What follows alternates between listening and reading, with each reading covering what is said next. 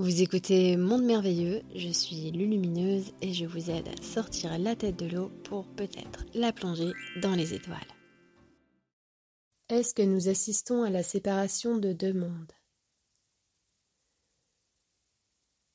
Quand l'humain s'éveille à la conscience, qu'il renoue avec le grand principe dont il est le fruit, qu'il le considère à nouveau comme son père et sa mère, comme la lumière qui l'anime, et comme ce qui l'a toujours élevé, nourri et permis, ce qui l'a nourri toutes ces années, même s'il ne le considérait pas.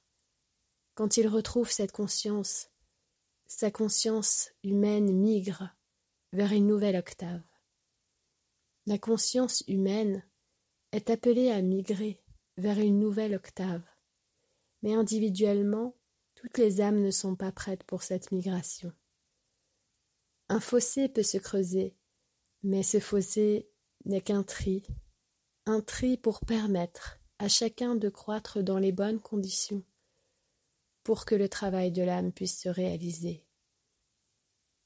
Alors oui, cela peut faire dans les niveaux de matière, de relations, entre les êtres, de séparation.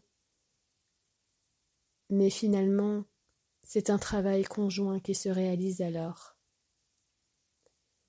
Ceux qui restent dans le monde mentalisé, ceux qui restent dans un monde spiritualisé, ils travaillent tous ensemble.